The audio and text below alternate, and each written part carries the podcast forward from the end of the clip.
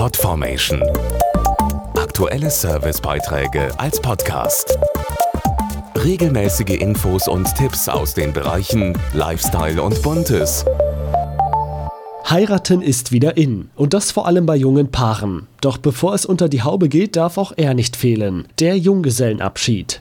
Dieser letzte wilde Abend in Freiheit ist absolut im Trend. Sei es für die zukünftige Braut oder den Bräutigam.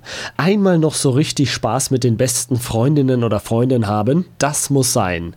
Und das nicht etwa vor der eigenen Haustür, sondern praktischerweise direkt verbunden mit einer Städtereise. Durch Bars oder Kneipen ziehen, die eh schon jeder kennt, das ist mega out.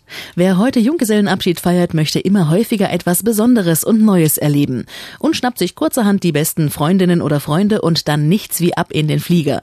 Das beobachtet auch der Reiseexperte Nils Rautenberg. Also es kommt immer häufiger vor, dass für den Junggesellenabschied eine Städtereise gebucht wird. Besonders angesagt sind Amsterdam, Prag, Hamburg und auch Dublin. Die irische Hauptstadt bietet perfekte Rahmenbedingungen für einen super Junggesellenabschied. Dublin bietet beispielsweise unzählige der berühmten irischen Pubs, die für ihre lockere, spaßvolle Atmosphäre und Live-Musik bekannt sind.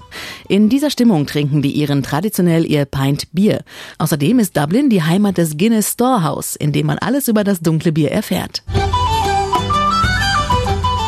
Also das Guinness Storehouse sollte sich kein Besucher und auch natürlich kein Junggesellenabschied entgehen lassen. Hier darf sich zum Beispiel jeder sein eigenes Guinness an einem speziellen Tresen zapfen.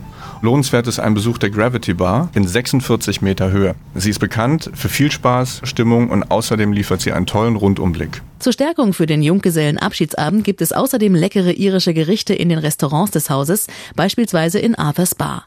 Passenderweise natürlich allesamt mit Guinness zubereitet. Und wer weiß, vielleicht ist da ja ein Rezept darunter, das sich auch für die spätere Hochzeitsfeier eignet.